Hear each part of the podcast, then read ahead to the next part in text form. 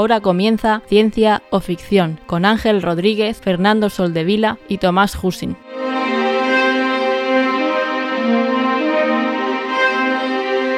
Bienvenidos a Ciencia o Ficción, un podcast sobre la ciencia y la tecnología que encontramos en libros, series, películas y básicamente cualquier plataforma. Yo soy Ángel y hoy está conmigo Fernando con una camiseta chulísima y está de vuelta Tomás, que hacía tiempo que no lo teníamos por aquí y, y lo tenemos por fin de vuelta. ¿Qué tal Tomás? ¿Cómo estás? Hola, pues os echaba de menos. Eh, no pude escuchar el. Bueno, eh, escuché el último episodio vuestro, pero me salté toda la parte de Matrix, Revolu eh, de Matrix Revolution, iba a decir, de, de, Matrix 4. Y por no hacerme spoiler, pero luego, bueno, estoy escuchando así que es, es bastante mierda, así que bueno, voy a verla. Que a, a, todo esto se anunciaba que el viernes iba a estar, el día 1 iba a estar en, en las en HBO Max. Eh, bueno, no, el día 1 no. Estamos grabando ayer, ayer día 28 y no, no está. No sé si en Latinoamérica sí, pero aquí no. Así que me quedaré un rato más esperando a que, a que esté online. Pero sí que escuché toda la parte de, de después. ¿Y qué tal? ¿Te gustó, no? Bastante, como siempre. Por eso estoy aquí. Me alegro. La noticia que leí yo es que volvían. Lo que pasa es que no sé si era el mismo día volvían dos joyas. Eh, eh, bueno, ponían dos joyas en HBO Max. Una, ella era Matrix 4 y la otra era eh, Race by Wolves. Y Race by Wolves vuelve en cinco días. No sé si es el mismo día de las dos cosas. Pues puede ser. Space Jam eh, Leyendas ya está. ¿Space Jam Leyendas es la de LeBron? Sí. Mira, pues esa tenía yo. No, no la tenía la yo en mi, en mi, en mi. en tu radar. En ¿no? mi radar, correcto. ¿Qué tal, Fernando? ¿Cómo estás? Bien, tío, muy bien. ¿Qué tal el tiempo por allá arriba? Aquí 4 grados esta mañana. Una mierda, no, pues por el estilo, un poco más de frío y lloviendo. Hoy lloviendo además. Pero bueno, eso es lo, lo normal. Lo normal, ¿no? Hmm. ¿Y cómo se lleva? ¿Bien? ¿A ti te gusta mucho estar al aire libre? A mí me gusta mucho estar al aire libre. Lo que pasa es que me he acostumbrado a estar al aire libre cuando el tiempo es una mierda. Y ya está. Esta mañana estaba corriendo y sí, estaba lloviendo. Bueno. Pues mira. Te, te acostumbras. Es, eh, lo mejor es acostumbrarse a, a todo. Sí. Lo que pasa es que, claro, cuando voy a España ya me da igual el tiempo que haga. O sea, estoy siempre, salgo siempre de, de llueva o haga sol. ¿Y no te parece eh, demasiado calor ahora para hacer deporte? ¿O te lleva también no, bien? No, que va, de puta madre. De hecho, se agradece. Sí, ¿no? Pues nada, eh, me alegro de que, de que soportes esas temperaturas y, y, puedas al final seguir con tu vida, porque eh, yo imagino que habrá sitios en los que, yo qué sé, ahora igual hay dos metros de nieve y no puedes hacer nada. Ya, exacto. Sí. Eso para... Bueno, aquí al menos nevar nieva muy poco. Ya. Pues muy bien. Eh, un saludo a Antonio allá donde esté. Ya lo escuchamos en el último podcast eh, hablar de que justo acaba, acaba de pasar el culiburi, como le llaman por ahí a algunos colegas míos. y, y, estaba bien, pero bueno, su vida social es muy ajetreada. Creo que quiere la versión 2 del COVID y, y yo creo que sigue buscándola. De convención social en convención, en convención social. Así que esté donde estés, Antonio. Eh, mantén las normas y, y, cuídate. Y nada, pues si os parece bien, que imagino que sí, y si no también, vamos a pasar a la siguiente sección, que va a ser la primera. Vamos allá. Muy bien, pues eh, va, vamos a venir con la recomendación de la semana. Si quieres, empieza tú, Tomás, y en cesión, para que quede claro, Antonio, en cesión de Fernando a, a Tomás, puede ser que eh, traiga dos. Esta decisión suya. Tomás, cuéntanos, ¿qué nos traes? Pues yo pensaba, mira, me enteré hace muy poco que no iba a estar Antonio y yo traía pues un, un, una recomendación que no, no, tiene nada que ver con ciencia, ¿sabes? Como, como suele acostumbrar a hacer él. No traigo TikTok ni nada, tistos, ni nada, pero bueno, traigo una película de Disney Plus que se llama El último duelo, que vi el otro día, la verdad es que me, me gustó bastante. Es, eh, está dirigida por Ridley Scott, famosísimo director de, de Gladiator, Alien, pues un montón de películas guapísima, la verdad es que este hombre hace muy buenas pelis. Y bueno, está basado en, en una novela que de, del mismo nombre, también del último duelo. Tiene una coletilla así, un apellido en inglés, que ahora mismo no recuerdo. Pero bueno, está basada, bueno, tiene lugar a finales de la Guerra de los 100 años en Francia. Y, y, es una película que, bueno, que está. El guion es de Ben Affleck y de Matt Damon, que además son protagonistas en la, o actores participantes en la película, junto con Adam Driver, que es el famoso Kylo Ren de Star Wars de la última trilogía, y Jodie Comer. Jodie Comer no la conocía, no la tenía yo en el radar, una chica sí. bastante guapa. La de verdad, Killing sí. Eve, de Killing Eve, de la serie Killing Eve, la tengo yo en el radar. Pues yo no la, no la había visto nunca. Y bueno, y completa el, tridente este de Matt Damon, Adam Driver y Jodie Comer con Ben Affleck en un papel secundario. Así que muy buen reparto también. Y bueno, el por qué traigo esta película, me gustó mucho el enfoque que, que de, de- cómo narra los acontecimientos. Tiene, tiene, la película comienza con un duelo de justas al estilo de, de- del último caballero, creo que se llamaba, la- el, el del Joker. Y nada, y bueno, pues a mitad de, la, de esa pelea de justas, de repente hay un fundido en negro y te cuenta, hay un, eh, empieza el primer acto, que bueno, el fundido en negro aparece unas, unas frases que pone acto primero, la verdad, sobre, mm, sobre uno de, los personajes de, la película que se llama John de Carrouche, que es el actor, eh, bueno, el personaje protagonizado por Matt Damon. En definitiva, estos tres actos cuentan la verdad sobre unos hechos que ocurren en la película, que no voy a narrar, eh, por no hacer spoilers ni nada, pues lo dejo a vosotros que los descubráis, eh, desde el punto de vista de, esto- de estos tres personajes, de Matt Damon, de Adam Driver y de Jodie Comer. Así que está bastante interesante, dura casi tres horas, así que si sois de dormiros temprano os animo a que lo veáis, eh, que sea una película de, de- de tarde-noche. Ridley Scott y tres horas. Fernando ya estaba pensando en su plan. No, pues sí, el problema es que la tengo pendiente porque sí que tenía interés en verla, pero no la he visto por la duración. O sea, Ya. Pues no se hace muy pesada, la verdad, por ser una, una película histórica y tal, la verdad no, no se hace pesada. Pero bueno, es larga. Si quieres hacer homenaje a, a Antonio, recuerda que hay que decir, esto no es spoiler, pero... Y entonces lo, Pero lo cuentas. Pero ocurre esto, ¿no? Vale. Correcto. Sí, esa tengo ganas de verla. Es que me pasa con esa y con la que sacó Scorsese en Netflix. ¿Cómo se llama? ¿Os acordáis? Ay, no me acuerdo. Es que me acuerdo del libro, que es Te el la- caso la de. Jimmy, de Jimmy Hoffa, este, que era el mafias. Algo de pintar puertas de- o, o vallas o algo así, como era, no me acuerdo. Eh, me pasa lo mismo, que también quiero verla, pero dura, no sé si son dos horas y media o tres horas, y tampoco la he visto. Me sale el irlandés. Esa, esa es, esa es. Sí, es que al final son películas que da pereza ponerte a verlas por la duración Sí. que tiene y luego la ves y dices, hay muchas veces que dices, jolín, eh, si lo llegas a ver la, la veo antes, pero al final que son tres Sí, horas. Se tienen que alinear los astros. Los Un día que digas, venga, va, me la voy a poner y tengo te- el tiempo y no me duermo. O sea, son muchas cosas. y me quiero y el dormir. también. Exacto. y me quiero dormir. son muchas cosas. Pues yo voy a traer, y si quieres, ya Tomás, lo, lo puedo decir si quieres eh, traer el otro o no, guardártelo. Eh, pero mientras eh, hablo yo del libro de Boba Fett, que es una. Oh, Es la recomendación de, de la semana. El último capítulo me ha parecido fascinante. Y la Sublime. recomendación la puse antes de, de poner el último. El verdad, el, el primero está bien, a mí me pareció bien. El segundo un poquillo flojo. El primero cuenta muy bien la historia del personaje, qué pasó. Lo, hacen rápido, obviamente. De pues ponerte un poco al día de qué pasó desde la última vez que lo vimos en las pelis hasta, hasta lo que se ve en The Mandalorian. Y a mí me está gustando mucho. Es una serie que está hecha de fans, de super fans de la, de- de- del universo Star Wars, que ya han participado en muchísimas cosas. Aparte de Mandalorian, han hecho eh, Clone Wars y un montón de, de cosas. Y se nota que lo hacen con mucho cariño.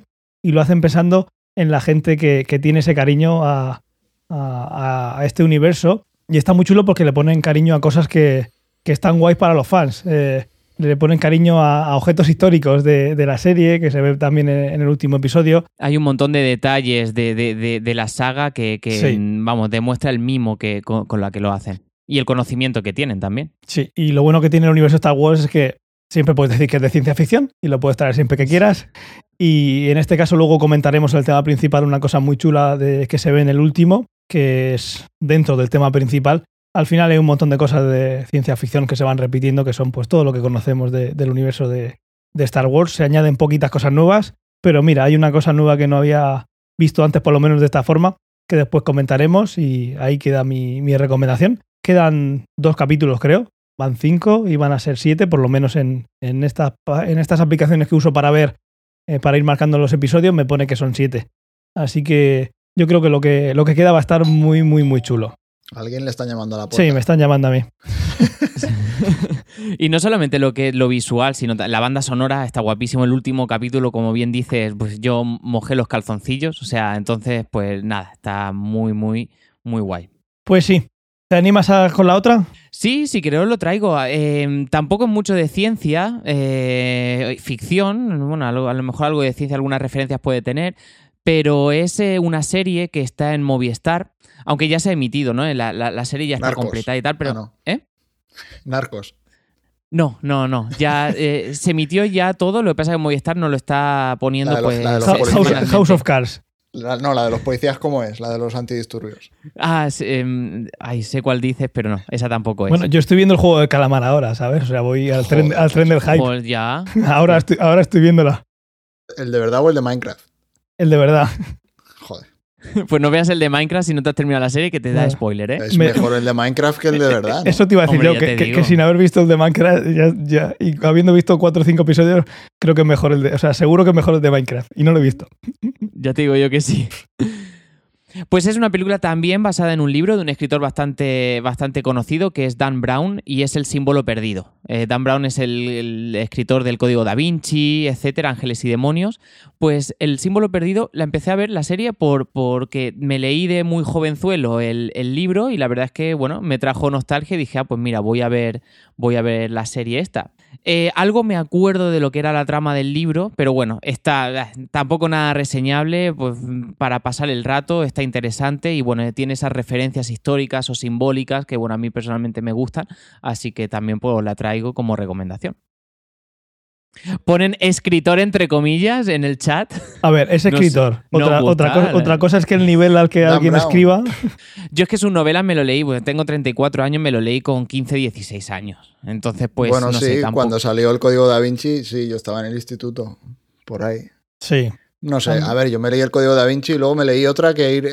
No me acuerdo cómo se llama. A ver. Eh, Ángeles y demonios, pues yo me he leído No tres. sé, es Ángeles una que hay como antimateria o no sé qué historia. Sí, el Ángeles y Demonios. Vale, pues esas dos. Que también más. hay películas, Sí. es una puta mierda. Pero con- Uy, pon el botón rojo, perdona, pon Dilo, el botón rojo. dilo, dilo. Vale. Ay, Yo no me lo he escuchado, ¿eh? El, el pitido no lo he escuchado en la grabación. Pues, pues eso, esa es una puta mierda, otra vez lo digo, pero mm, al cubo. Pero, por ejemplo, el Código da Vinci a mí sí que me gustó. Fue una adaptación bastante chula de la, de la, de- del libro, por lo menos como lo vi yo en ese momento. La película. es que- La, película, es la de Tom Hanks. Sí. Bueno, eh, Ángeles y Demonios también es de Tom Hanks. Ah, vale, porque siempre es el mismo, el mismo tipo, ¿no? Sí. Sí, en, eh, sí. O sea, siempre es Dan Brown con nombre de aleatorio. O sea, se, se mete él en sus novelas. Aquí el debate que se abre en el chat es. eh, el que se podría abrir es si. si escribes un libro y lo publicas, ¿eres escritor? Yo creo que sí. Otra cosa es que seas buen escritor. Pero escritor yo creo que Belén eres. Esteban también es escritora. No sé, Belén Esteban tiene un libro, no lo sabía. Sí, tiene un libro. Eh, bueno, pero luego siempre puede ser que te lo hayan escrito, ¿no? Ana Rosa se lo escribieron y se demostró. Y Paz Padilla creo que también tiene otro libro. Sí, Hostia. sí, sí. Bueno, Son A ver, ahí la realmente creme de la creme. cualquiera puede tener un libro. Lo escribes, te lo, te lo autoeditas y ya está. Pero, en fin. Pues no sé, a mí ya te digo, no los libros, ya te digo, con el rigor que con lo que, que era mío con 15, 16 años a mí me gustó y, y habrá que ver si lo leo ahora si sigue siendo así. Pero bueno, la serie está entretenida, digámoslo así. Y no aparece Tom Hanks en la serie, perdón, ¿eh? No, no es Tom Hanks en la No serie. había caché para Tom Hanks, No. Si comparamos el libro del Código da Vinci con la película, el libro se podía llevar, haber llevado el premio Nobel de Literatura. Porque, como tú bien has dicho, la peli es nefasta. Pero ahí queda. Otro día traeremos el La de- debate no, es- la de Ángeles y Demonios sí, pero la del Código da Vinci, la adaptación, a mí me Esa pareció película muy fue- buena. A mí, eh, yo, yo es que me acuerdo cuando yo leí el libro, yo me imaginaba a los personajes de una manera y al ver la peli dije, hostia, e- era como yo me lo imaginaba. Yo me acuerdo de esa sensación. Lo mejor de esa película es que se puso de moda el rollito de ese estilo y sacaron las de Nicolas Cage, que esas sí que Sí, esas son las buenas. Las de la búsqueda. la búsqueda. ¿Cuál? Nicolas, ¿sí? Buah, esas sí Nicolas que son Cage con buenas. películas. A Nicolas Nico- Cage, ¿es Nicolas? Cage, Nicolas Cage tiene peliculones. vamos. Nicolas Cage siendo Nicolas Cage. Sí. Y las de la búsqueda, te digo que a mí me parecen un millón de veces mejor que las del Dan Brown. O sea, Pues ya, también, tampoco es muy complicado, ¿eh? La- las películas. Sí, a ver, bueno, porque son el mismo rollete, pero sin tomarse en serio. O sea, están bien. Ya. Eh, pues muy bien, pues ahí quedan las recomendaciones. Fernando se la guarda para la siguiente, imagino. Ah, Tengo algo que no tiene nada que ver con. O sea, lo único que he visto es hacks y ya está, es una comedia. No, no, no la, no la iba a sacar porque no tiene nada ni de ciencia ni de. En cuanto termine los juegos del calamar, iba a decir los juegos del hambre, cuando termine el juego del calamar, eh, la veré. La veré, tiene Mola muy buena mucho. pinta. Me lo pasé bien ya viendo el tráiler. Sí, es Así muy que- buena serie. O sea, es muy buena serie. Me he reído muchísimo. Me alegro, me alegro. Pues sí, falta me hace de eso. Tengo unos días ahora libres y lo único que quiero hacer es sacar rato Es para no hacer reírme. nada. Es no hacer nada y, y- y sacar un rato para, para reírme. Pues muy bien, pues muchas gracias por las recomendaciones y vamos a pasar al tema principal. El tema principal va a ser estaciones espaciales en general, eh, algunas internacionales. No sé si se van a pegar tiros también en la estación espacial ahora, en Estados Unidos y Rusia, eso ya lo veremos. Pero lo que vamos a hacer es hablar de, la Estación Espacial Internacional y vamos a dar eh, Vamos a ver un poquito también eh, qué otras estaciones espaciales han habido y, como no, pues vamos a hablar de eh, libros, series, películas en las que hemos visto alguna estación espacial y, por qué no, también, como solemos hacer siempre, pensar en qué puede venir en el futuro. Vamos a empezar con un, con un audio de Josep, que además tiene que estar por el chat, que se acaba de resuscribir. Y vamos a poner su audio que resume muy bien qué es la Estación Espacial Internacional. El título del audio es El objeto más caro de, eh, del mundo. Y la curiosidad que tiene la primera es que no está en el mundo, está en órbita alrededor del mundo. Eh, así que vamos a poner, voy a poner el audio y, ahora después, eh, a partir de ese audio, comenzamos. Hoy vamos a hablar de objetos astronómicamente caros. ¿Sabías que el objeto más caro de la historia no se encuentra en la Tierra? El objeto individual más costoso jamás creado por el hombre es la Estación Espacial Internacional, cuya inversión total, incluyendo las últimas mejoras, asciende a 150.000 millones de dólares, dinero que ha sido aportado por 16 países, incluida España. La ISS, como se la conoce por sus siglas en inglés, fue lanzada en su primer módulo el 20 de noviembre de 1998. Orbita a 400 kilómetros de altura, tiene un peso de alrededor de 450 toneladas y se desplaza a una velocidad de 7.66 kilómetros por segundo, tardando 92 minutos en dar una vuelta a la Tierra. Esto significa que los tripulantes ven entre 15 y 16 amaneceres al día. Algunos de los gastos de mantenimiento más altos de la estación recaen en el combustible. La ISS necesita un promedio de 7.000 kilos de propelente cada año para el mantenimiento de órbita, evitar escombros y controlar la altitud, ya que pierde altura a un ritmo de 2 kilómetros al mes. Y contando que cada lanzamiento con una cápsula ProRes cuesta unos 50 millones de dólares y se necesitan un mínimo de 6 al año, el gasto asciende a 300 millones de dólares solo para el propulsor. Actualmente, en 2022, se están abaratando los costes con la nueva Cargo Dragon de SpaceX, reduciendo los costes a solo 43 millones por lanzamiento. Otros costes actuales de la ISS son, por ejemplo, enviar astronautas. Actualmente, un asiento en la Crew Dragon vale 55 millones de dólares, toda una ganga en comparación con los 86 millones por asiento de las cápsulas rusas Soyuz. Un traje espacial estándar cuesta 12 millones de dólares. El coste de enviar material, comida y experimentos con un cohete de SpaceX es de 60 mil dólares por kilo. Con estos precios más vale ir haciendo dieta, ¿no crees? Bueno, primero muchísimas gracias, Josep, por, por el trabajo y cifras astronómicas, ¿no? no hay, está claro que... Al alcance de cualquiera.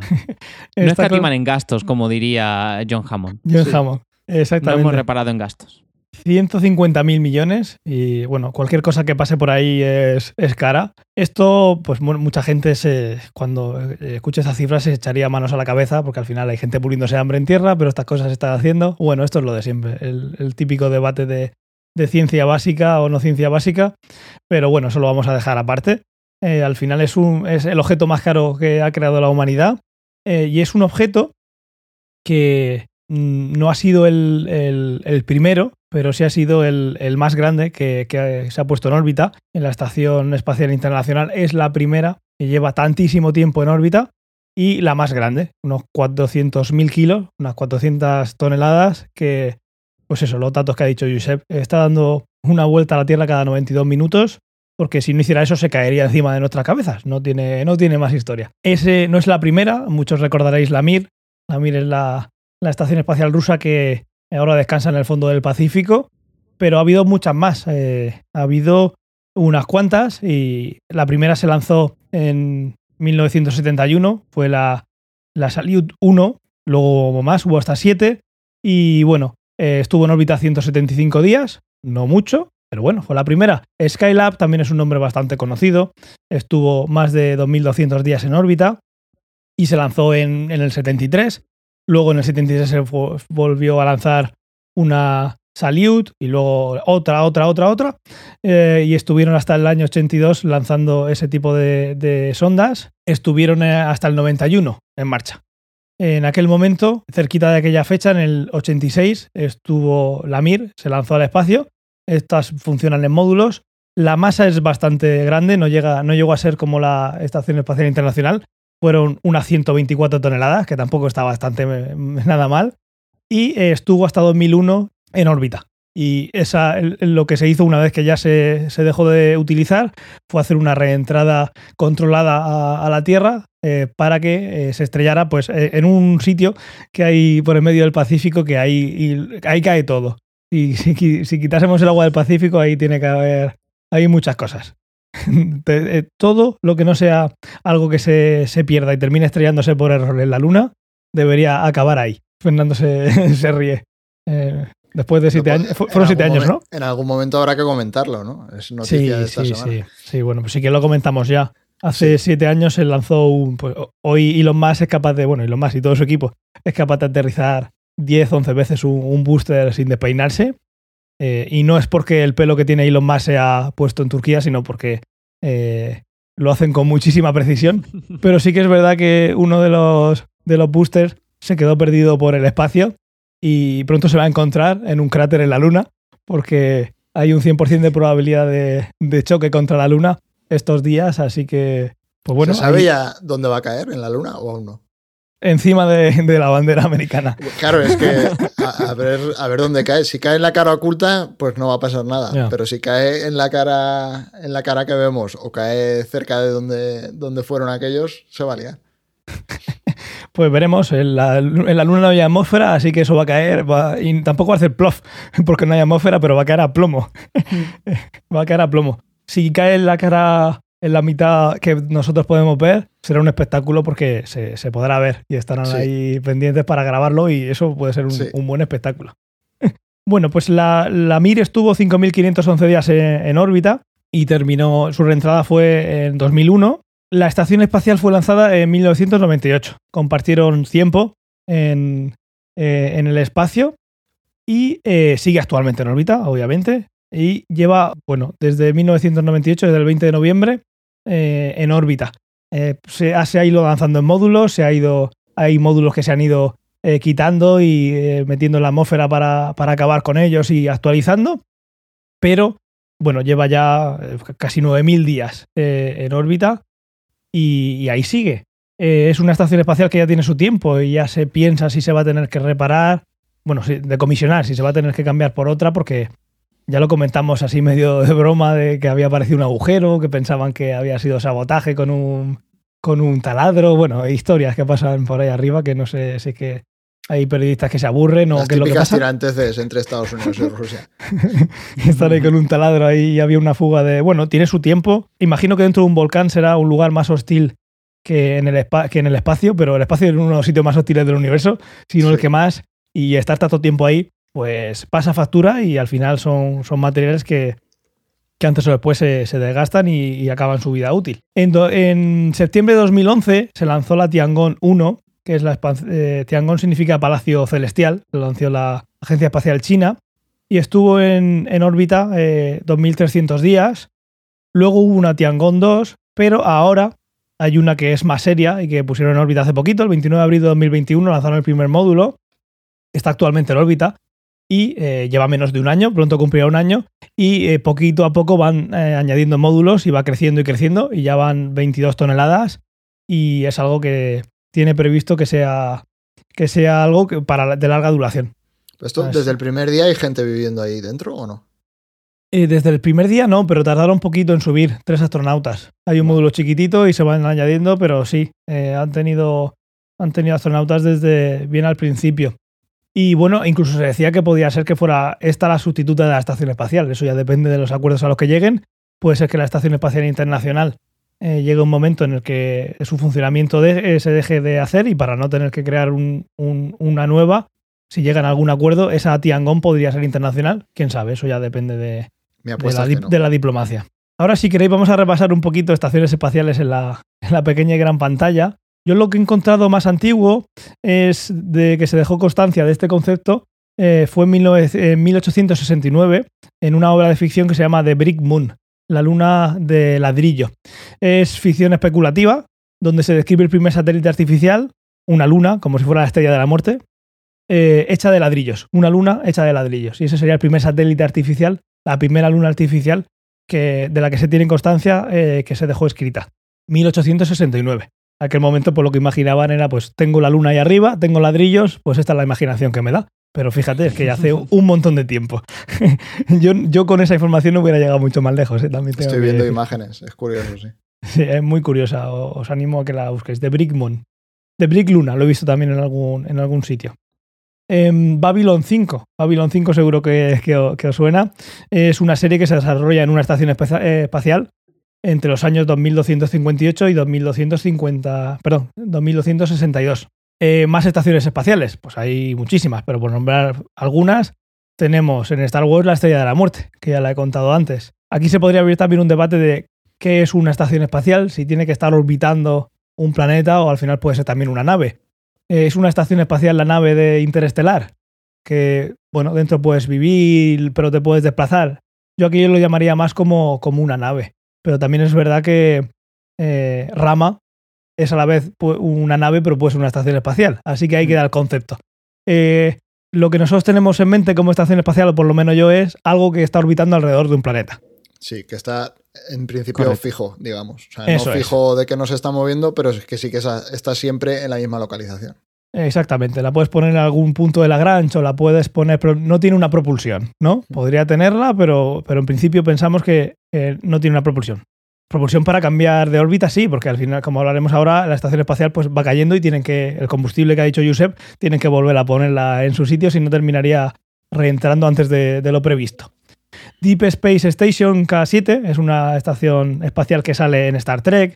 Luego hay una serie entera de Star Trek, que es Deep Space 9, que sucede en una estación espacial. Y esa es la, la base donde pasa toda la, eh, toda la trama. Luego tenemos eh, eh, una odisea en el espacio, que es, como, es un, un todo de Stanford, bastante parecida, ya lo hemos comentado alguna vez, a la que tenemos en Interestelar. En The Expanse, más recientemente, tenemos El Anillo, que consigue una estación espacial, está ahí estática y es muy, muy compleja. Luego también está Medina Station, eh, la estación Medina y la estación Taiko, que es la estación más grande que tienen en el cinturón.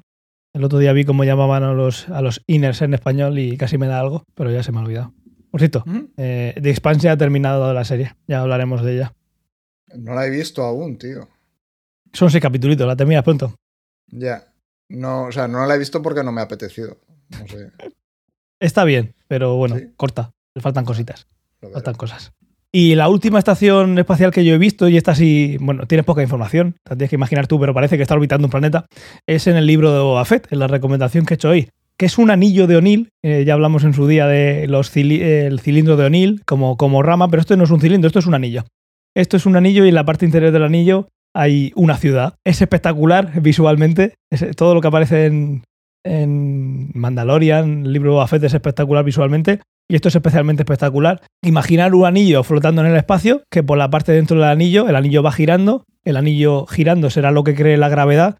Lo que yo no entiendo, eh, cuando lo veáis, eh, ya lo podemos discutir, yo no entiendo cómo, cómo mantiene la atmósfera, porque ese anillo parece que no tiene ningún, ninguna pared, ni por arriba, ni por abajo, ni por los lados. Eh, yo imagino que el aire se contendrá por gravedad, igual que pues tiene la gravedad que es Lo hizo un mago. Esa es la respuesta en Star Wars. eh, sí, eso sí, suele ser la respuesta.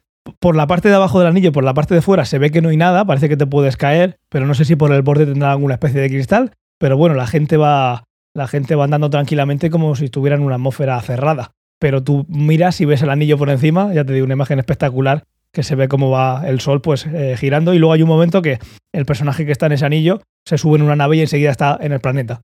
Pues eso, una, no es estación, que una el- estación el, espacial. sol, el sol lo que está haciendo es eh, reflejando unas placas solares que están en mitad del anillo y las placas solares va- se van moviendo, entonces va haciendo el intercalo entre el día y la noche por el anillo mm, a un ritmo bastante grande.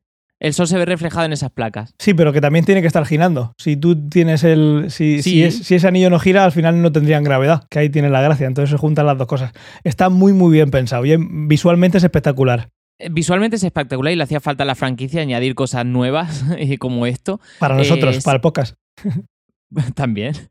Pero igualmente este, este tipo de, de cilindro de O'Neill también se ha visto homenajeado ¿no? en, en otros productos, eh, entre ellos, por ejemplo, Interestelar, al final pues, aparece una colonia ahí eh, en Sí. una especie de anillo de O'Neill, y hasta Bezos decía que quería hacer uno, ¿eh? que Hombre. quería intentarlo.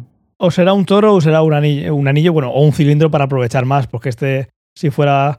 Al final es una, una colonia en el espacio bastante estrecha, ¿no? Para irte de un lado a otro, pues eh, es poco espacio, pero eh, un cilindro como el que se ve en, en Interestelar o en Rama es algo que parece más lógico. Al final todo depende de la población, pero ese que se ve en, Bo- en el libro de Boba Fett parece que la población máxima ya la, ya la, ya la tiene. Sí, ya la tiene. No hay, no hay un campo verde, ¿eh? no hay un parquecito. El metro cuadrado tiene que estar caro. Luego aquí también teníamos en, la, en, en Gravity, aunque es una serie de ciencia ficción. mm, Gravity es una serie de ciencia, ¿no? Porque lo hace bastante bien. eh, pero luego resulta que hay errores científicos, ¿no? Como que la Estación Espacial y la Tiangong y el Hubble todos comparten la misma órbita. Puedes Pero de bueno, una a la otra. sí, sí, literalmente. Te asomas para afuera y tienes que, por alguna necesidad tienes que saltar y te encuentras con la otra. Pero lo hizo Maravilloso. un mago también, tío. Ya, sí. Hay un capítulo de Los Simpson que Homer va al espacio. Entonces, no lo he apuntado porque vaya al espacio, porque realmente no va a la Estación Espacial Internacional, posiblemente porque el capítulo es más viejo que la Estación Espacial Internacional. Pero eh, la, gracia de este capítulo es que está en la Estación Espacial Internacional. O sea, hay un DVD en la Estación Espacial Internacional con el capítulo en el que Homer va al espacio. Porque hay un montón de guiños a los astronautas, de hecho salen algunos y tal, entonces moló mucho. Y enseña un montón de cosas de las que se hacen en la Estación Espacial Internacional. O sea, enseñan ahí como ciertos experimentos, etc. Y luego tenía otro apuntado. eh, hay, de hecho, no lo he llegado a apuntar, pero estuve pensando también en videojuegos en los que saliese o la Estación Espacial Internacional o una estación espacial. Entonces hay un montón. Pero me apunté sobre todo dos. Uno que me gusta mucho, que es el Space Station eh, 13, que no sé si lo habéis jugado, pero es, es parecido, si no lo habéis jugado nunca, para que entendáis lo que es, es una mezcla entre el Faster Than Light Ok. pero tú no juegas controlando a todo el mundo, o sea, tú juegas como un tripulante. Entonces, Vale. cada uno tiene una serie de tareas y tienes que hacer que la estación eh, no se estampe. Pero además hay gente intentando sabotearla. O sea, es ese tipo de juego. Among Us. Sí, se parece a la Among Us en ese sentido, sí. Y, y luego está el Kerbal. En el Kerbal están todas las estaciones. Y de hecho puedes ver lo que pasa cuando coges una de las estaciones y le quitas un módulo o haces eh, alguna pirula y no tienes en cuenta la forma o lo que sea y, y se lía parda. Eso está muy chulo. Aparte que puedes poner las tuyas, eh, Bueno, te puedes las tuyas propias. Esto es una exacto. maravilla. Sí. O sea, poner algo en órbita en el Kerbal, eh, tú te sientes súper realizado. Hmm. Pero lanzar otro módulo y conseguir acoplarlo, eso ya es. Eso ya vamos, es otro nivel, sí. Eso es otro nivel. Pues bueno, tenemos un montón de, de referencias en la, en la ciencia ficción y muchas más que hay. Hemos querido traer solo unas cuantas. Y una cosa que quería contar yo de la Estación Espacial Internacional, sobre todo para quien esté menos ducho en, en astronomía o vaya mirando más para el suelo que para el cielo, que son la mayoría, es que la estación espacial se puede ver a simple vista. Es muy fácil de ver a simple vista. Cada vez lo pone más fácil, porque en la última actualización hace un año y algo, creo que hará, un poquito más. eh, le, actualizaron las placas solares, así que todavía refleja más luz del sol. Sí. Y hay muchas aplicaciones. Eh, he visto que tenga yo instalada en el teléfono SkyGuide, que creo que no sé si eran 5 euros, o Stellarium, que es gratuita, que nació para Linux hace mil años y se usa para planetarios, usando Stellarium, es así de potente y, y de abierta. Pero bueno, yo quería traer algo mucho más simple, que es una página web que se llama Heavens Above, que es una... Os, voy a, os la voy a poner en, la, eh, en el chat y en las notas del programa. Es una página web en la que puedes poner tu ubicación, te puedes loguear y puedes poner tu, tu ubicación.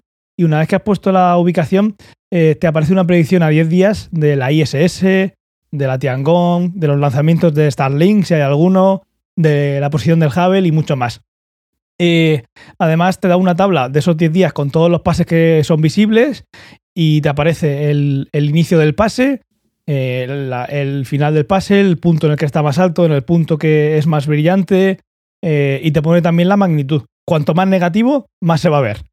Yo estoy viendo, por ejemplo, aquí los próximos 10 días, el 30 de enero, eh, menos 1,4, hay el 1 de febrero, menos 2,4, el 3 de febrero, menos 3,9 de magnitud, que eso es eh, súper brillante. Venus anda por menos 4 o así, o sea, brilla como el lucero del alba que se llama, ¿no?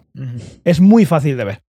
Y lo que también está eh, chulo es que te, te hace un planisferio celeste en el que puedes ver eh, el cielo en tu localización y puedes ver la trayectoria y, la, y el sentido en el que aparece.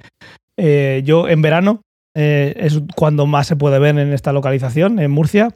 Eh, la veo muchísimas veces y está chulo. Son pases que pueden durar 7 minutos. Estás viendo 7 minutos la, la estación espacial pasar por encima. Yo una vez solo la, conseguí ver con, con mi telescopio. El telescopio tiene una función para seguir, el mío concretamente, eh, pero muchísimos lo tienen, tiene una opción para seguir satélites artificiales. Y lo que hace es ponerte en la posición y una vez que le dices qué objeto vas a ver y como sabe la, como tiene, le has podido actualizar, si no lo tiene actualizado, dónde están, eh, lo que haces es que cuando entra por el, por el ocular, cuando lo estás viendo con tu ojo, le das a que estás viéndolo, entonces hace el seguimiento.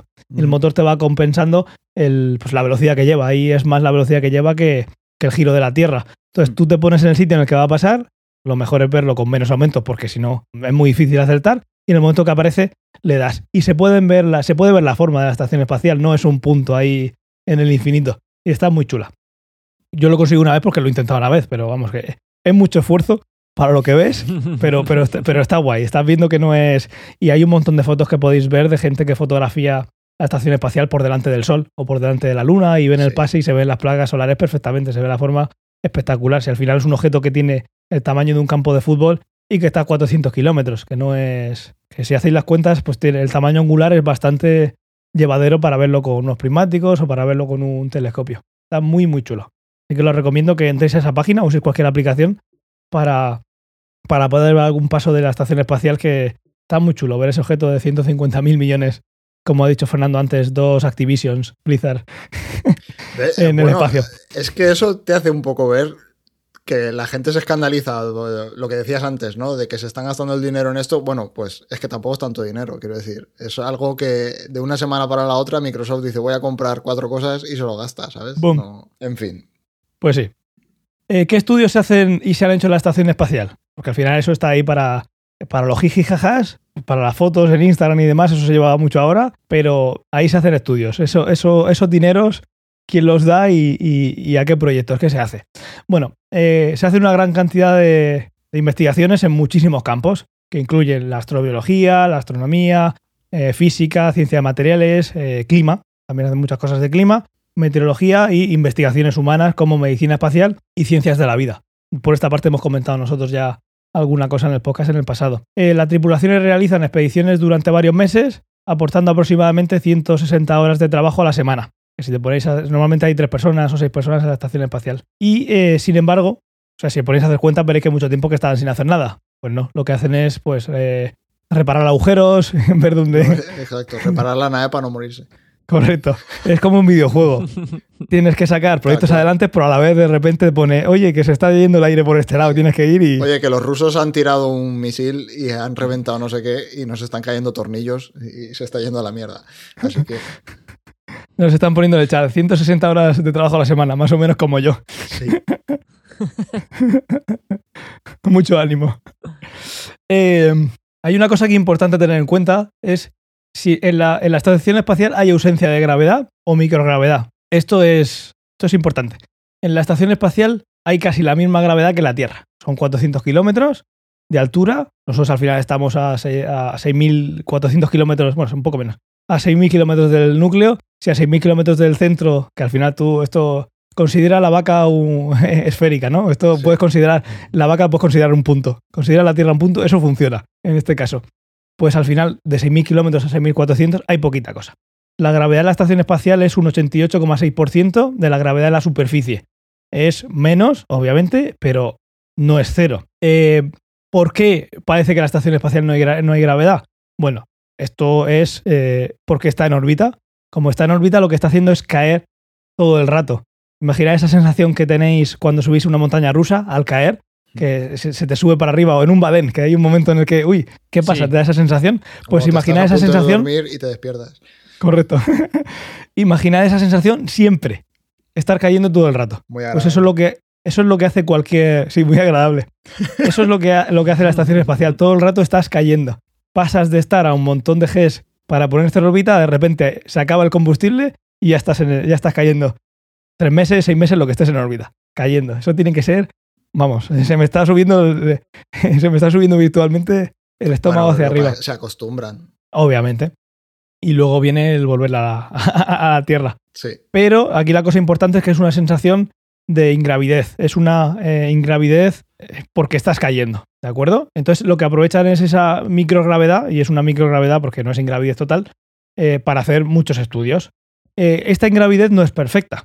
Eh, se ve perturbada por cinco cosas. La eh, la- el arrastre de la atmósfera residual, a 100 kilómetros se considera que se acaba la atmósfera, pero a 400 kilómetros sigue habiendo atmósfera. Si hay muy poquita, pero te mueves a 7 kilómetros por segundo, eso tiene que tener algún rozamiento. Esa es una. Luego también las vibraciones provenientes de los movimientos de la tripulación. No está eso en el, en el vacío solo. y ahí hay gente moviéndose, gente haciendo cosas, gente haciendo taladros en las paredes. O sea, hay mucha gente, mucho, mucho trabajo. Y luego hay sistemas mecánicos. También hay eh, el accionamiento de los, giróscopos, eh, los giróscopos de control de, movimiento. Para evitar que esté girando descontroladamente, pues hay unos artefactos que van a hacer que esa sensación de ingravidez, pues de repente aparezcan fuerzas que digas tú, no estoy en ingravidez. Luego también, obviamente, cuando encienden los propulsores para volver a subir la órbita. Como nos decía Josep, está a unos 400 kilómetros de altura y en la página de Heavens Above se puede ver a qué altura está y de repente ves que va bajando y de repente sube. Ahí es cuando han puesto los propulsores para volver a, a la órbita o también cuando tienes que usar los propulsores para evitar eh, escombros porque se ha destruido con un misil, como decía Fernando, un satélite y entonces tienes que eh, encender los motores y pasa como en el coche. Va a aparecer una aceleración que va a hacer que no haya gravedad cero o microgravedad. Y luego también está efectos, que esto ya es espectacular, efectos de gradiente de la gravedad, que también son conocidos como los efectos de marea. No hay, no hay la misma gravedad en la parte más cercana a la Tierra de la estación espacial que la parte más lejana. Es decir, si tú coges la estación espacial y la divides en cachitos, si fueran partículas sueltas, cada uno tendría su órbita y como están acopladas, pues todas siguen una misma órbita, pero ahí hay unas fuerzas de marea que si queréis eh, aprender más y aprenderlo muy bien, os voy a dejar un enlace en las notas del episodio de un artículo que hizo Fernando de la física de Interestelar, donde se hablaba de esas fuerzas de marea, cuando te acercas a un agujero negro, la diferencia tan grande que hay entre esos pies que están más cerca del agujero negro y la cabeza. Esas relaciones pueden llegar a ser muy, muy grandes y eso es lo que hace que te conviertas en un eh, espagueti, ¿no? Que se ven muchos libros de agujeros negros, que te conviertes en un espagueti porque la gravedad es muchísimo, muchísimo más grande eh, en los pies, si vas cayendo de pie, que en la cabeza. Esas fuerzas de marea también pasan en la estación espacial. Los investigadores estudian en esta microgravedad un montón de cosas. Una de las cosas que hacen es estudiar física de fluidos, usan reacciones químicas que se desaceleran por la microgravedad, que no pasan en la Tierra, y eso piensan que puede ayudar a comprender mejor la superconductividad. Cuando tú tienes una relación en la Tierra, hace, lo hace de, esa relación química se hace de una manera que no te deja estudiar tan bien como si no tuviera gravedad. Pues mira, una, una manera interesante de poder hacer medidas mucho más fácil. No barato, pero fácil. Y también eh, se hacen estudios de ciencia de materiales, todo esto en estas condiciones de, microgravedad. Por la parte de observación terrestre y astronómica, eh, durante todos los más de 20 años que lleva el programa de la Estación Espacial, se han hecho eh, un montón de cosas como el estudio de aerosoles, ozono, eh, el estudio de rayos. Tienen un aparato para estudiar rayos. Imaginan la. Habéis visto mil veces la cantidad de, de fotografías que nos manda la, la Estación Espacial de, de, rayos y demás. También estudian el Sol, rayos cósmicos, eh, antimateria, materia oscura. Tienen algún aparato que intenta detectarlo, ya que lo tienes ahí, pues a probar. También tienen tardígrados, esto por ahí fuera, eso lo habéis visto alguna vez. Eh, los experimentos de teledetección que tienen son, eh, hay uno que se llama Orbiting Carbon Observatory, que monitorea eh, a largo plazo las distribuciones de, dióxido de carbono en la atmósfera, ya que la tienes ahí, pues tienes otra estación. También estudian eh, los vientos oceánicos, también tienen monitoreo de los niveles de, eh, de bosques, pueden hacer fotografías igual que lo pueden hacer cualquier satélite hoy en día, pero también llevan estudio de, de la densidad de bosques, etcétera también eh, aerosoles y tienen un laboratorio que es el Lightning Imaging Sensor, que siempre que veáis alguna foto de, de, un cúmulo de rayos de tormenta, pues lo más normal es que venga de, de esas fotografías bonitas que vienen detrás de, de una investigación más seria del estudio de este tipo de, de, cosas. Y luego también una parte importante a tener en cuenta que es la, el estudio y divulgación de, de ciencia. Es una plataforma muy bonita y muy visual para contar cosas que, te, que animen a la gente a interesarse por la ciencia, por la astronomía, bueno, al final por, la, por cualquier ciencia, porque al final eh, se hacen estudios muy, muy diferentes en la estación espacial de gente que no tiene que ver nada con astronomía, es simplemente un montón de estudios que, que se dan lugar en ese sitio tan peculiar que tenemos en, fuera de la Tierra por las propiedades tan, tan especiales que hay ahí. En la parte de, de microgravedad hay una cosa eh, que está muy chula, que es el que lo hemos comentado muchas veces, que es eh, cómo, cómo, el cuerpo evoluciona en estas circunstancias. Esto lo comentábamos ya. Hubo mmm, un, eh, un astronauta que tenía un gemelo en la Tierra y qué mejor que tener eso, esas dos personas para cuando volviera ese el gemelo que estuvo en el espacio a la Tierra a ver cómo había cambiado su, pues, su densidad ósea y su salud física en general comparada con la del gemelo que se había quedado en tierra. Y eso es bastante importante si quieres hacer un estudio, como hemos dicho muchas veces, de qué pasaría si nosotros nos metiéramos en una estación, eh, bueno, en una nave y nos fuéramos por ahí. ¿Qué, ¿Qué, sucede con el cuerpo? Pues esto lo hace gracias a esas, a, a, esas condiciones de microgravedad tan, tan interesantes. La verdad es que le estaba echando un ojo al, al artículo que, que había que, que, has escrito y así en una lectura rápida vertical parece hiper mega interesante, así que ahora me lo leeré después de la grabación en detenimiento. Y guau, pues, pues todas estas cosas que has dicho Ángel, pues un, un lujo, ¿no? Escucharlo. Es más difícil entenderlo, pero... Yo hago como que lo entiendo, yo me pongo serio. La cosa es tener confianza. Esto es como cuando entras a. Cuando quieres colarte, bueno, lo digo como si lo hubiera hecho alguna vez, en un reservado de una discoteca y lo importante es que, que, vean que tienes actitud de que vas al sitio correcto, que no te estás colando. Sí. Eh, lo importante es la actitud con la que vayas.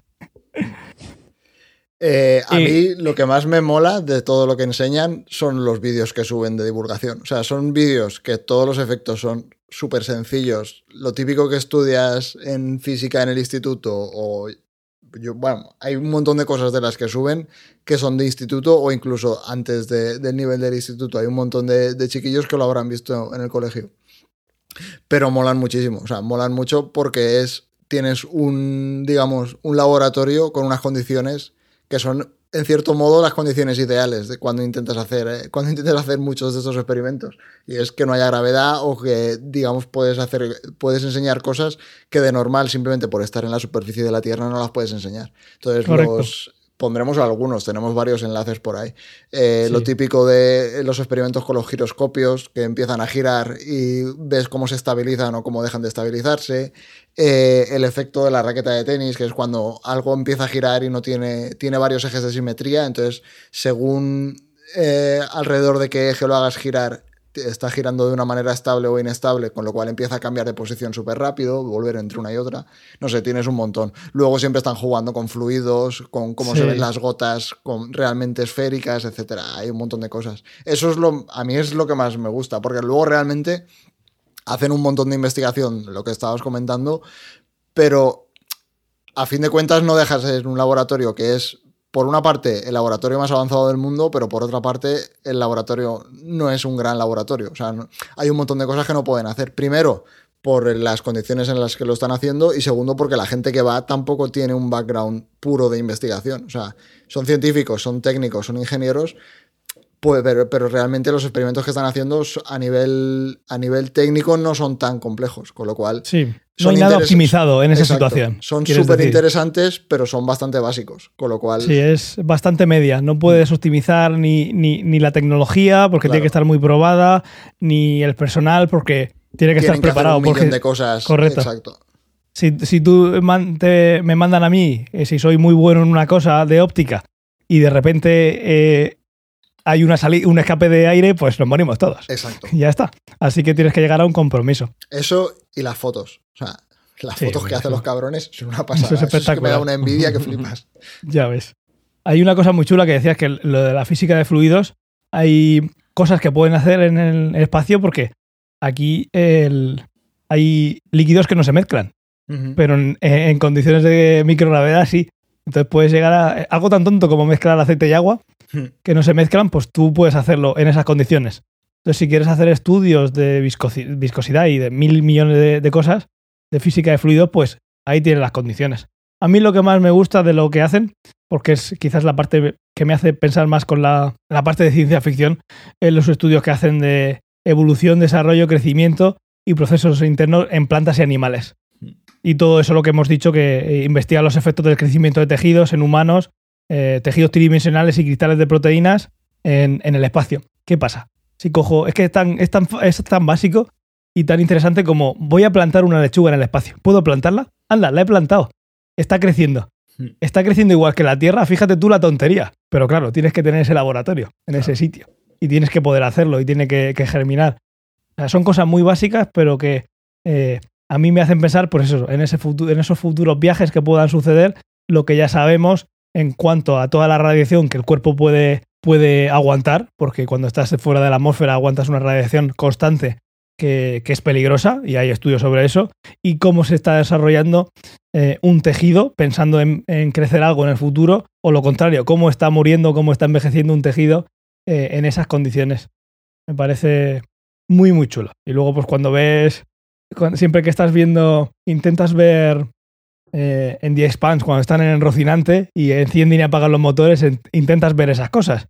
Luego ellos con sus botas de, de magnéticas en el suelo lo intentan compensar un poco, porque si no sería carí- carísimo cada fotograma, pero al final es, es tener una condición en la que siempre estás cayendo y es muy curiosa para hacer cualquier ciencia. Se te ocurre mañana, oye, eh, ¿podemos imprimir con una impresora 3D comida en el espacio? Pues eso es un proyecto que tienen. Y eso se te ocurre aquí en la tienda y dices, vale, se, se podría ocurrir algo más simple, pero esta- en esas condiciones tiene, tiene, tiene su, su miga. ¿Qué podría venir en el futuro? ¿Y qué va a venir en el futuro? No sabemos si dentro de 5 años o 10 o 15 se pueden ir retrasando, pero algo que no es de ciencia ficción es que vamos a tener en algún momento una estación espacial orbitando la Luna, que es la Lunar Gateway, que lo hemos eh, contado alguna vez. Está dentro del proyecto Artemis, que es el proyecto que va a volver a llevar a los humanos a, a la Luna. A los humanos y a los microbios. Sí, todo lo que nos llevemos para allá. a los humanos y todas las bacterias que nos llevemos. El COVID. Sí. La COVID, perdón. Lo que quieren hacer es. eh, la propuesta es que orbite la Luna y que sirva como centro de operaciones entre Tierra y Luna. Cuando sales de la, de la Tierra, vas al, al Lunar Gateway, estás ahí, eh, te das la mano con el resto de gente Almuerzas. y de almuerzas, eh, hay un choricillo o algo. Ah, un, un tete en pie. Claro, lo, ¿Cómo lo se típico de cada país. picos. eh. Sí, eh, si va alguien de España, pues se llevará el típico pincho de tortilla, se lo toman ahí, jiji, jaja. Y de la, de la Gateway bajarán en una spaceship, en una Starship, ¿no? Eso ya está claro, que va a ser el módulo de aterrizaje. Bajarán en una Starship a la Luna y cuando haya que irse, lo que harán es eh, subir a la estación espacial y de ahí volverán. Em, así que, bueno, antes o después la veremos. La veremos y esto sí que, sí que pasará. Tardará un poquito más, un poquito menos, pero eh, esto llegará.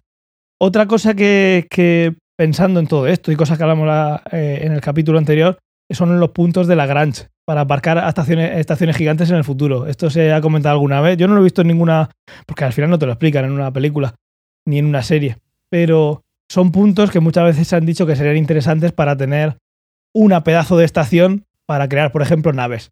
Muchas veces hemos visto en Star Trek que tienen una estación espacial y dentro de esa estación espacial, y también se ve en The Expanse, en la estación espacial el hueca y lo que es es un es como llevar el- la, la nave al taller. sí. Es un pedazo de taller mecánico gigante. Es un andamio espacial.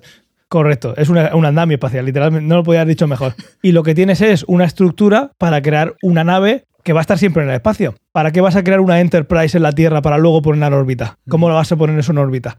Lo que tiene sentido es, aunque ahora mismo no se pueda técnicamente, si tuviéramos una estación espacial en un punto de Lagrange, lo que tienes que no te tienes que preocupar de dónde está la estación, siempre va a estar en el mismo sitio. Recordemos que los puntos de Lagrange son puntos, hay algunos más estables y otros menos estables, pero el 4 y el 5 son muy estables, que están pues un poquito más adelante y más atrás de la órbita de la Tierra. Tú dejas ahí aparcado una pedazo de estación espacial y puedes llegar con tu Enterprise o con la Discovery, con la que sea, y ahí aparcas, te tomas tus birras, también unos pinchitos, unos picos, lo que sea, y si en algún momento tienes que aterrizar, que tienes que bajar a tierra, pues sabes dónde está, no tienes que buscarla.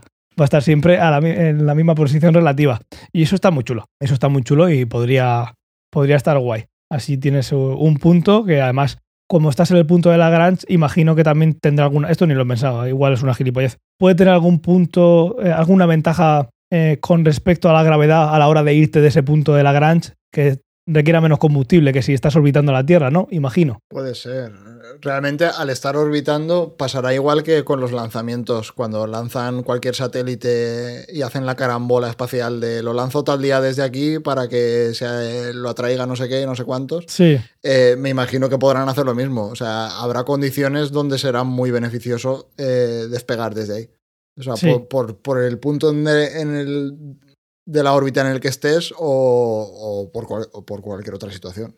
Sí, puede ser un punto en el que luego, lo que estoy pensando, ya te digo, puede ser una tontería, pero se me está ocurriendo. Puede ser que si tú vas a ese punto de Lagrange, irte de ese punto de Lagrange con, eh, conlleve menos consumo a la hora de salir de ese punto gravitatorio que si tienes que orbitar la Tierra. No tengo ni idea, pero podría ser, quién sabe. Y es una tontería que alguien me lo diga. Aunque lo, lo pensaré estos días. Y otra cosa que se hablaba es que una estación espacial eh, puede ser el contrapeso de, un ascensor espacial. Eh, o bien situarse en, el punto, en un punto del cable como la Tierra sería 35.786 kilómetros, más o menos, que es el punto de donde pones un satélite para que sea geoestacionario. Y eh, si ahí tienes condiciones de microgravedad y tendrías una estación en ese punto, en un punto muy interesante para poder subir con ese ascensor que alguna vez hemos comentado, pues fundación y demás, lo comentamos no hace mucho. En serie, Fernando, ¿verdad? Buenísima. Buah, qué ganas tengo de que estrenen la segunda temporada. la voy a ver con Race by Wolves, segunda temporada también. Y te vas a volver a ver Matrix. Bueno, Todo a junto. ver, la podría ver esta noche Matrix otra vez, pero sí. Sí. Te la guardas para verla con lo- las otras Sí, dos. todas del tirón.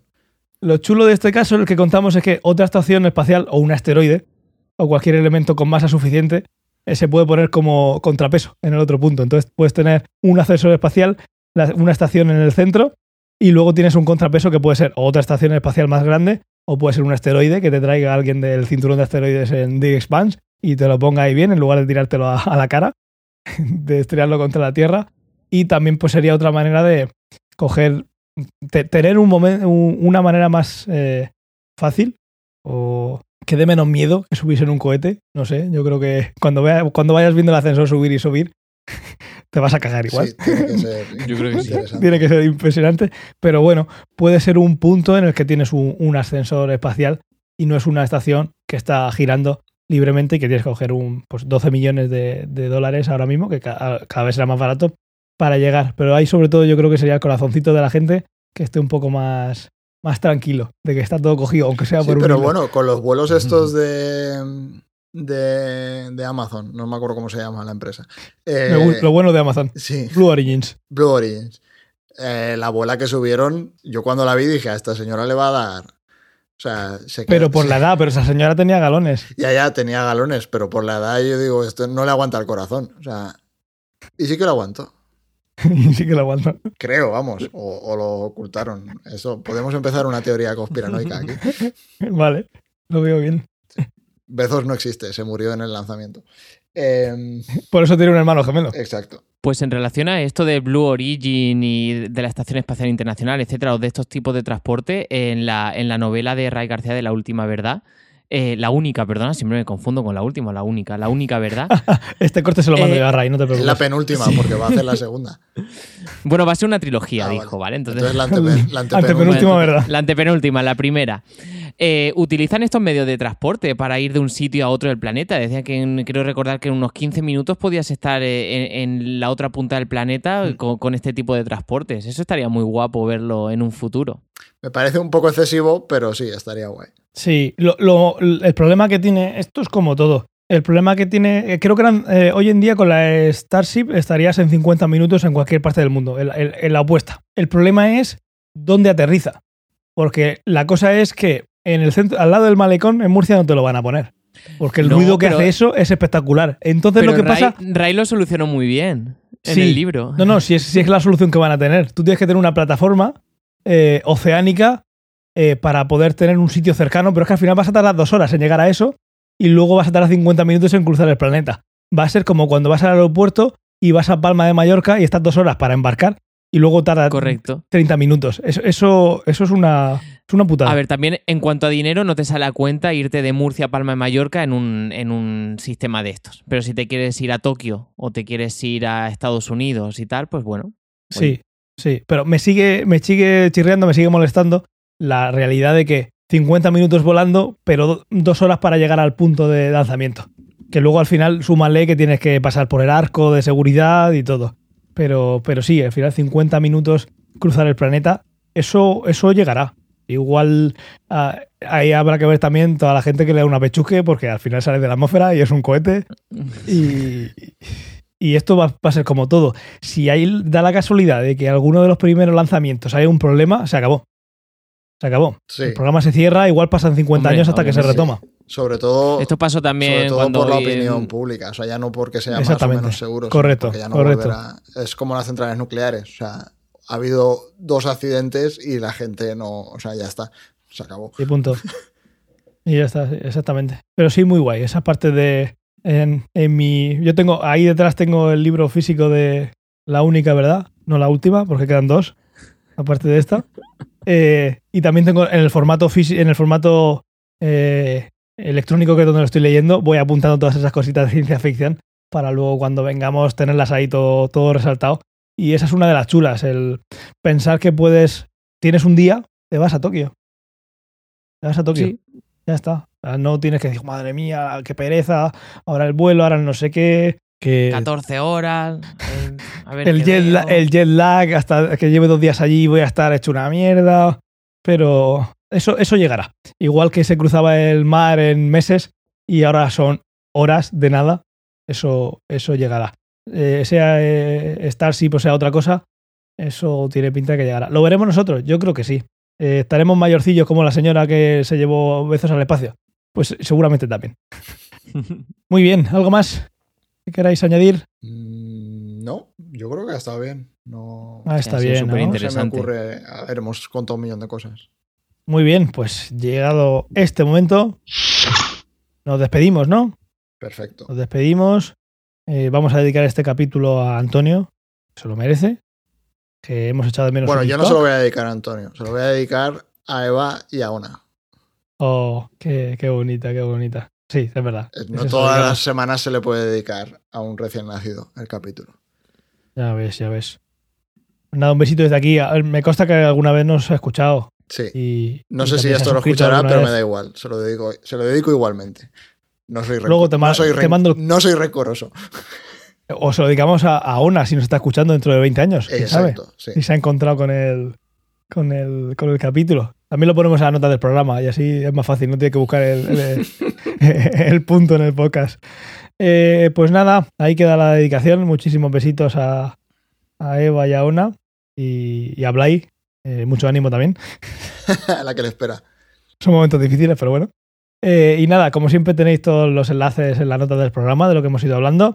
Muchísimas gracias por escucharnos y, y por vernos. Eh, dadle a like en todos sitios. Creo que ahora también se puede. Se le puede dar a Eh. dislike y no lo ve nadie también.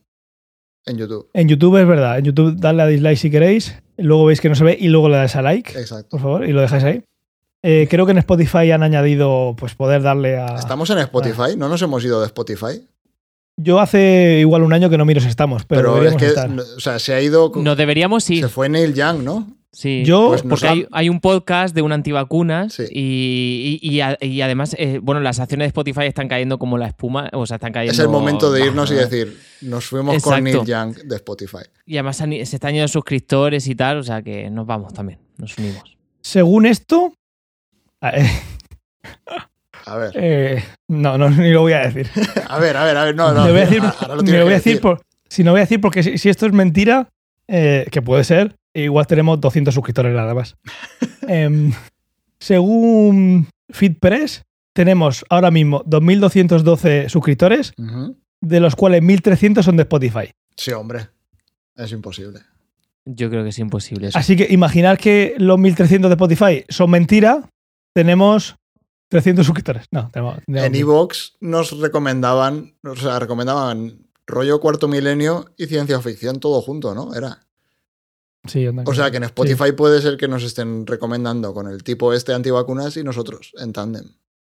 Aquí recordáis que sí, la subida ha ido escalonada, pero ha tenido picos. Eh, la gente suele, suele no querer pagar por nada, entonces suele irse a Spotify por música. Y como en Spotify también hay podcast, pues al final se anima y escucha. No me extrañaría que sean justo estos números.